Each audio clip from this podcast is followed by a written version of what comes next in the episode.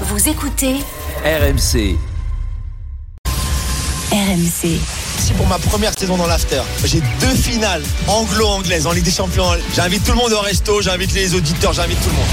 Je souhaite une seule chose. Soit l'Allemagne va au bout, soit elle se fait sortir avant. Bonsoir. Alors Johan, bon t'as l'habitude maintenant Euh, merci François. Et ça fera 12 ans sans match de Coupe du Monde. Salut Zizou. Merci Zizou. 20h22h. Génération After.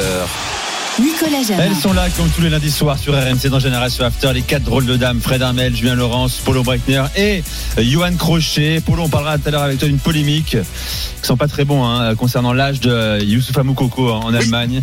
Euh, tu vas nous dire un petit peu ce qu'il en est. euh, C'est pas nouveau, ces histoires. C'est pas nouveau, mais ça a fait beaucoup de bruit en, en Allemagne. Euh, on en parlera dans quelques minutes avec toi, mon cher euh, Paulo. On parlera également de euh, l'Atlético de Madrid. Bien dit, bravo. Tu dois, selon toi, absolument, urgemment recruter un numéro 9. Chelsea, en revanche, enclos dans tous les sens. Euh, 475 millions d'euros en six mois depuis l'arrivée du nouveau propriétaire Ted Boehly. Julien, euh, comment on commente ce- ce- cette pagaille de, de, de transfert à, à Chelsea? Je le rappelle, dernière en date, Mirailo Mudrik pour 100 millions d'euros, 70 plus 32 bonus facilement euh, atteignables à Chelsea. D'ailleurs, ils, ils ont doublé Arsenal. hein. Tu peux nous raconter ça Comment ils l'ont fait? Grâce au pouvoir de l'argent, je crois. Julien, es-tu là? Julien va revenir dans un instant. Je vous le disais, les gars, et vous participez au débat sur la, la Ah bah folie oui. euh, Chelsea, Ah oui, euh, Bah la oui, question du fair play ça financier. réagit en Allemagne. Comment. Chelsea arrive à contourner le fair play financier? On va en parler dans un instant avec Julien Bah, il n'existe de, plus de toute façon. de donc, retour. euh, Quoi? La plus financier, n'existe plus. Si, il existe Ah, si, si, encore. il il existe. existe encore. Il y a qu'il y a pas mal de clubs italiens qui ont Ouais, signé un accord. enfin, euh, attends, attendez, Euh, excusez-moi, je me suis trompé. Il existe pour certains. Hum.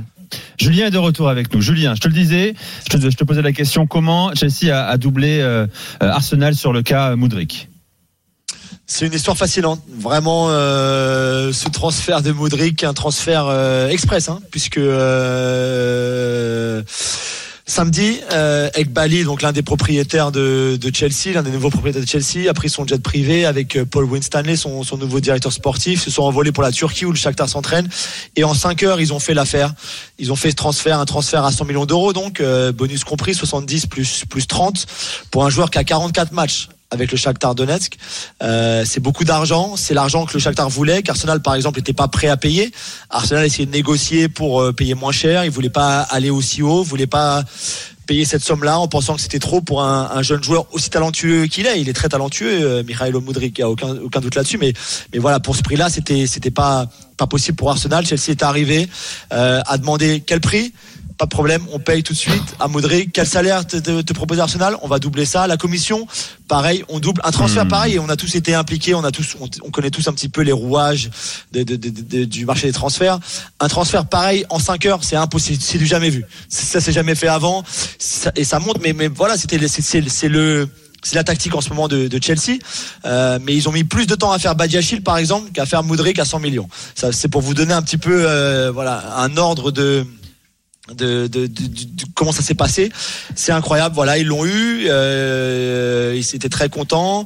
Euh, Arsenal pouvait pas s'aligner. 120 C'est 000 sûr, euros par semaine, prêt. il propose. Hein, de- donc fois Un deux. peu plus que euh, ça même. Plus que ça Un même peu plus que ça. Un peu plus que ça, ouais. D'accord. Bah, Bon, avec bah, ces montants-là, c'est normal. Mais, mais en plus, en face, les mecs se disent, bah, il faut signer tout de suite parce que ça peut pas être vrai, quoi. Ça peut partir, quoi. Tu comprends Bien sûr. Quand tu Ah, payes le double, enfin, c'est. T'es, loin du, des, des plus gros salaires de première ligue quand même. Hein. Euh, t'es Oui. loin des Oui, 350 000, oui, 400 000 mais- euros de Mossala par exemple. Mais il a que 22 ans. Il est.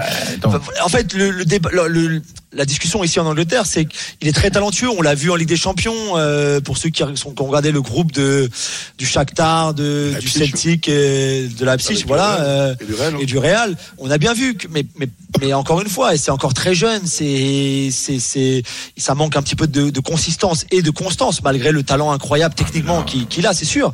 Mais 100 millions d'euros, c'est, voilà, à un moment, c'est, en plus, on me dit que les 30 millions de bonus sont, facilement assez atteignable. facilement- Exactement. Voilà, tout à fait. Donc c'est voilà. Mais, mais encore une fois, c'est le c'est le, le plan de de ces propriétaires de Chelsea qui ont dépensé donc maintenant 500 millions d'euros sur les six derniers mois en transfert uniquement. hein. Je parle pas de salaire, je parle pas de, de bonus, de de, de, de commission d'agent. C'est plus 500 que Liverpool en autant 10 que- ans. Ouais, c'est ça. ouais. Voilà, c'est ça, exactement. Mais c'est plus que n'importe qui. C'est plus que euh, sur ce mois, sur les 15 premiers jours de janvier, ils ont dépensé plus à eux tout seuls que les autres 19 clubs de première ligue ensemble.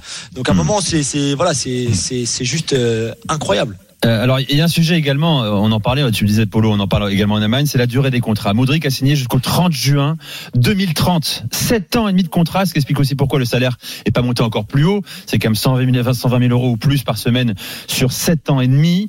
Euh, c'est la touch Boily, euh, Julien. Comment on explique Je rappelle également que Badiachil a signé 7 ans et demi, Fofana 6 ans et demi, Wesley Fofana l'autre 7 ans. On a également la prolongation de Rhys James 6 ans. Euh, Et Trevo euh, Chaloba euh, également 6 ans. Mais- Vas-y, Ouais, alors Polo. Déjà, je, je suis peut-être un petit peu vieux, mais je croyais qu'on n'avait pas le droit de signer des contrats de plus de 5 Alors, ans. moi, visiblement pour aujourd'hui, c'est totalement libéralisé. Euh, Ah, il y bah, avait- la, la FIFA a surprise. Ah, une quelle- Le mot, le mot qu'il faut, qu'il faut Ah, pas là, employer. quelle surprise. Faut- Mais non, si mais parce que, parce que c'est le nerf de la Avant, c'est guerre. 5 ans selon la FIFA. mais Ah oui. C'est à vérifier. Et désormais, maintenant, faites ce que vous voulez, les gars. Ah oui, Débrouillez, vous mettez-vous vous d'accord dans vos championnats. Bah Alors, mais c'est- juste mais c'est ce qui provoque l'inflation des prix. Parce qu'à partir du moment où, tu, euh, tu fais signer des. C'est-à-dire que quand tu peux faire signer que 5 ans, tu vas pas mettre euh, trop d'argent. Enfin, déjà, c'est beaucoup. Tu vois ce que je veux dire? Il faut quand même pouvoir le rentabiliser un peu. Mais avec des contrats pareils, ça, ça provoque Alors, une inflation des prix. C'est. Juste, juste pour le cas du, du joueur dont on parle, là, là Modric, euh, je rappelle qu'au début euh, de saison, il devait, il était très, les négociations entre Shakhtar et Leverkusen étaient très, très avancées, et on pensait que le joueur allait venir pour 20-25 millions à Leverkusen, et puis le Shakhtar a fait, euh, a, a demandé beaucoup plus, ça a pas pu se faire, etc. D'ailleurs, même Modric avait déclaré qu'il voulait aller à Leverkusen et tout ça, et donc on, on voit bien ce que c'est que ce marché en ce moment des joueurs. Mais c'est intéressant, c'est de voir. Vous avez employé le mot. Alors je m'excuse, c'est peut-être pas à moi de le dire parce que tout de suite, dès que je dis libéral, c'est considéré si, comme une insulte. Mais il faudrait, il faudrait peut-être que d'autres personnes euh, se posent les, les- les vraies et bonnes questions. C'est un sujet que je travaille depuis des années.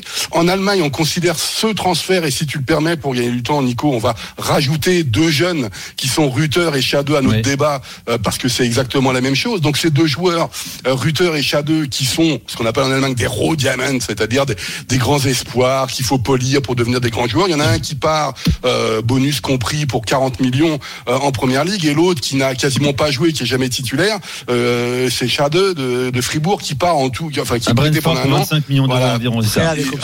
Voilà, c'est un prêt français, je précise. Voilà. hein, Et donc en Allemagne, il y a un titre extraordinaire de la Süddeutsche Zeitung qui dit la lucrative perte. C'est-à-dire qu'en fait, évidemment, Offenheim Mm. et Fribourg l'année prochaine vont te sortir des comptes, des comptes, euh, de- sur le- des, des- des comptes d'exploitation qui vont être très positifs, etc. Mais ça va être peut-être aussi une perte euh, de substance sportive pour la Bundesliga. Mais au-delà de ça, ce qui est extraordinaire, c'est que si c'était tous les pays européens qui montraient qu'on avait une puissance et qu'on pouvait acheter tel joueur, tel joueur, tel joueur, non.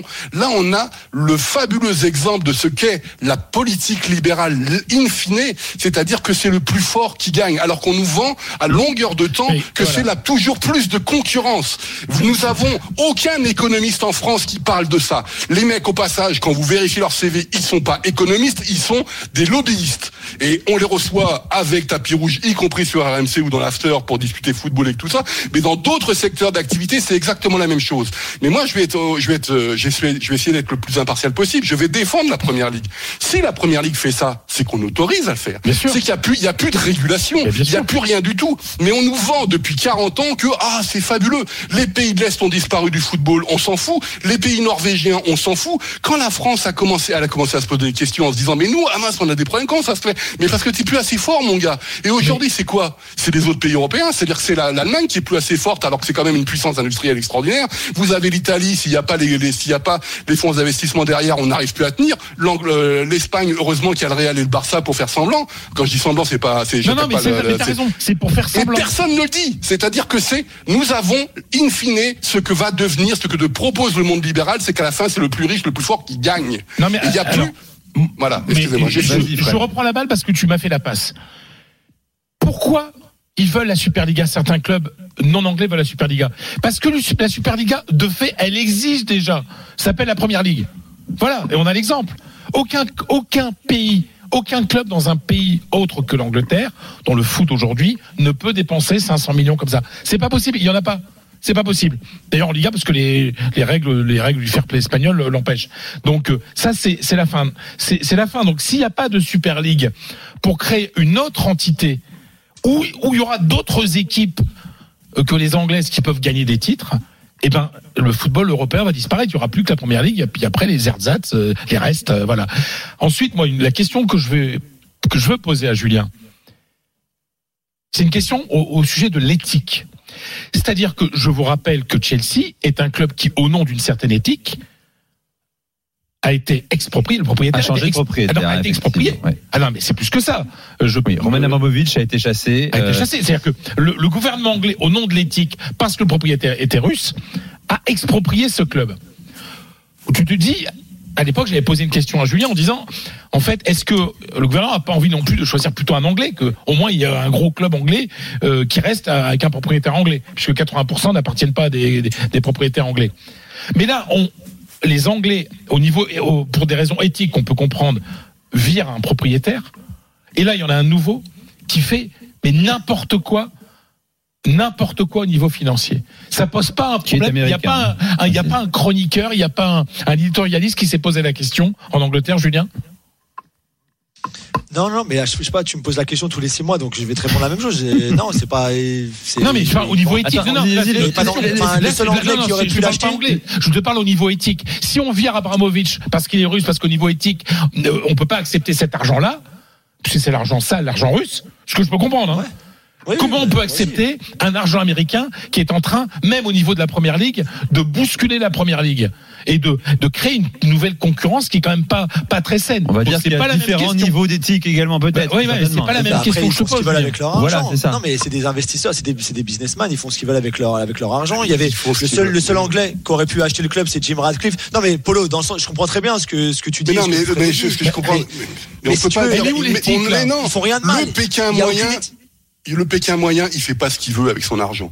C'est-à-dire que ça n'existe pas, on fait ce qu'on veut avec son argent. C'est qu'on autorise ces personnes-là à le faire. Oui, il, suffit non, mais- de- il suffit, c'est facile ce que je dis, hein. Euh, parce qu'il y a des, il y a évidemment, il y a énormément de, euh, de, de lobbies, il y a, des- il y a et différentes choses comme ça. Mais le problème de la première ligue, et encore une fois, je trouve extraordinaire l'analyse de la première ligue dans le sens de premier championnat globalisé dans le monde. C'est extraordinaire. C'est la Super League, c'est tout. Non, c'est autre chose. la Pas Super- tout à fait encore. Mais non, mais, c'est extraordinaire de l'analyser d'un point de vue économique, les conséquences, les ceci, les cela. Moi, ce que je reproche, c'est qu'on n'arrête pas de me dire à longueur de temps, c'est formidable. Bah déjà, c'est pas formidable pour les autres. Bah Hein, non, ça bah, faut pas reste, hein. Or, on m'explique encore une fois à longueur de temps que c'est fabuleux la concurrence dans tous les sens, ça va valoriser différentes Mais il y a plus de choses. concurrence, c'est un monopole. Il y en a plus. Il y en a plus, C'est des monopole. monopoles. Donc, euh, je veux dire, au passage, les monopoles, c'est le système communiste. hein. Mais c'est bizarre, c'est bizarre, hein. libéral, communiste, c'est pas grave, ça, revient- ça revient au même à la fin. Mais moi, ce que, ce que je reproche à la première ligue, mais c'est même pas la première ligue, parce que j'aime beaucoup de choses qui se passent en première ligue. Ce que je reproche à la première ligue, c'est qu'on dit c'est la puissance économique. C'est pas une puissance économique, c'est une puissance financière. C'est le capital qui a C'est gagné. C'est pas Nottingham Forest à périmètre constant peut pas qu'on peut pas comparer avec Stuttgart. Il y, a, il, y a trois, il y a deux fois et demi plus de spectateurs à Stuttgart dans le stade qu'il y en a à Nottingham Forest. Nottingham Forest, ce serait un club de bas de classement entre guillemets à périmètre constant, cas je, je parle, euh, en termes de chiffre d'affaires s'il était en Bundesliga. C'est qu'on peut, le mec il peut faire ce qu'il veut, quoi. Il achète, Tout il faut pas se tourner derrière. Euh, quand il y a des règles, en tout cas, on arrive aussi à les contourner. Et c'est le sens de ces euh, euh, contrats à très longue durée, 2030 pour Modric, 6 ans et demi, C'est 7 ans. Euh, c'est histoire de lisser les salaires sur 7 ans et demi pour contourner les règles euh, du fair play financier, en tout cas, ce qu'il en Ouais, reste. Et Ewan, les, les indemnités de Julien. transfert, c'est la- c'est l'amortisation. Juste pour finir, c'est l'amortisation des, des joueurs. ouais. Tu, tu étales effectivement tes paiements, euh, l'amortissement. Voilà, pardon. C'est pas grave, en Angleterre, c'est, on euh, pas grave. l'amortissement, mais j'en fais souvent, trop souvent. Bah, mais voilà, c'est. Vas-y, Julien. Voilà. Yoann, tu voulais rajouter quelque chose? Oui, j'ai j'ai trouvé le, le règlement de la FIFA, dont la dernière mise à jour date de mars 2022. Donc c'est bien 5 ans, les durées de contrat par la FIFA, sauf si la loi nationale autorise à une longueur plus importante. Ah, c'est ce dire Voilà. Que les Souveraineté nationale. Voilà, Voilà, exactement. bah, donc, Voilà. Donc en fait, Mais la moi, règle ne sert absolument à rien en mais- réalité, quoi. Mais vraiment, mais encore une seconde parce que Julien n'a pas répondu à ma question. Faut qu'on fasse une pause. Non, mais c'est une seconde. Fredo. Alors, alors, alors, c'est une question, pense- il y aura une réponse, donc c'est pas une Non, seconde, alors, une seconde, une question minutes, et il répond après. Il répond après. Il n'y a pas un seul éditorialiste qui s'est posé la question pourquoi l'argent sale euh, de d'Abramovich, il a fallu éthiquement l'enlever et pourquoi ça ne gêne pas Parce qu'on que c'est pas de l'argent sale, ça. Voilà, mais c'est un argent qui dérègle le, marché anglais. Mais c'est- dur de comparer, tu parles d'éthique, de comparer les deux bah, investissements. Il y a un homme qui était euh, euh, lié à, à, un- ouais. à Vladimir Poutine, qui agresse un pays, qui l'envahit Bah, même. on peut Et il y a un homme qui investit son argent. Alors on peut discuter effectivement du, Eh, mode, si- du si modèle, du libéral. dépasser 500 000 balles, la même 200 chose. 000 millions d'euros comme ça. C'est pas la même chose, mon cher Fredo. Bah, on dans un pas de instant. répondre, alors. On fait une pause dans un instant, les gars, on revient. La minute d'abord, tiens, c'est la minute de Johan Crochet. Johan, euh, tu vas nous parler d'un joueur que les non spécialistes ne connaissent pas. Musique. Alors, la musique qu'on entend, c'est euh, Cola Pesce, un chanteur italien qui a fait une, une musique un petit peu rigolote, euh, qui se moque des Danois qui arrivent en Italie sur la plage l'été, notamment euh, les plages du sud de l'Italie, et qui arrivent tout blancs, avec le teint très pâle, et qui prennent des coups de soleil. Euh, et la chanson dit euh, il faut les aider euh, parce qu'ils sont euh, euh, ils sont euh, j'ai plus le mot bref il faut leur donner de la crème solaire il faut faire attention à eux parce qu'ils vont prendre des coups de soleil ils vont perdre leurs repères Faut les etc. badigeonner. C'est ça. Et, et donc c'est une chanson un peu ironique, tout ça pour parler d'un Danois. Parce que c'est impossible en fait de, de faire ce retour sur le week-end italien sans parler brièvement, malgré tout, du 8-2 collé par l'Atalanta à la Salernitana. Euh, un des buteurs euh, de, de cette rencontre, c'est Rasmus Højlund, euh, attaquant danois formé au FC Copenhague, euh, très jeune, 19 ans, il vient de les avoir, euh, et qui euh, très sincèrement est un attaquant très intéressant, euh, puissant, qui va vite, grosse frappe de balle, gaucher, bon dos au but, capable de prendre la profondeur. Euh, L'Atalanta misé plus de 15 millions d'euros sur lui quand même, qui venait du, du Sturm Graz. Il était déjà très dominant dans le championnat autrichien. Euh, c'est un super joueur et euh, je vais faire un, hot take, comme on dit mon cher Nico, lui qui adore les anglicismes, c'est-à-dire une espèce de prise d'opposition très rapide et pas forcément très réfléchie. Je pense que Rasmus Højlund, et ça tombe bien pour la sélection danoise, peut être à l'échelle du Danemark ce qu'est Haaland pour la Norvège ou ce qu'est Isak pour la Suède. Et donc chaque pays Tout simplement. scandinave aura sa, sa star générationnelle en oui. attaque. D'accord, voilà. Euh, rappelle le nom pour ceux qui l'ont pas noté. Rasmus Højlund. Højlund, avec l'accent en plus. Euh, il le dit bien parce que il a vécu au Danemark également, mon cher euh, Johan. On revient dans un instant. Polo, tu auras la parole. On va prolonger le débat également sur les dépenses folles. On parlera de Nkunku aussi, hein, dont le directeur sportif a confirmé aujourd'hui, Hervé Leipzig, qu'il rejoindrait Chelsea. C'est un délire incroyable. Reste avec nous dans Génération After. Spécial drôle de dame, il est 21h17 sur RMC.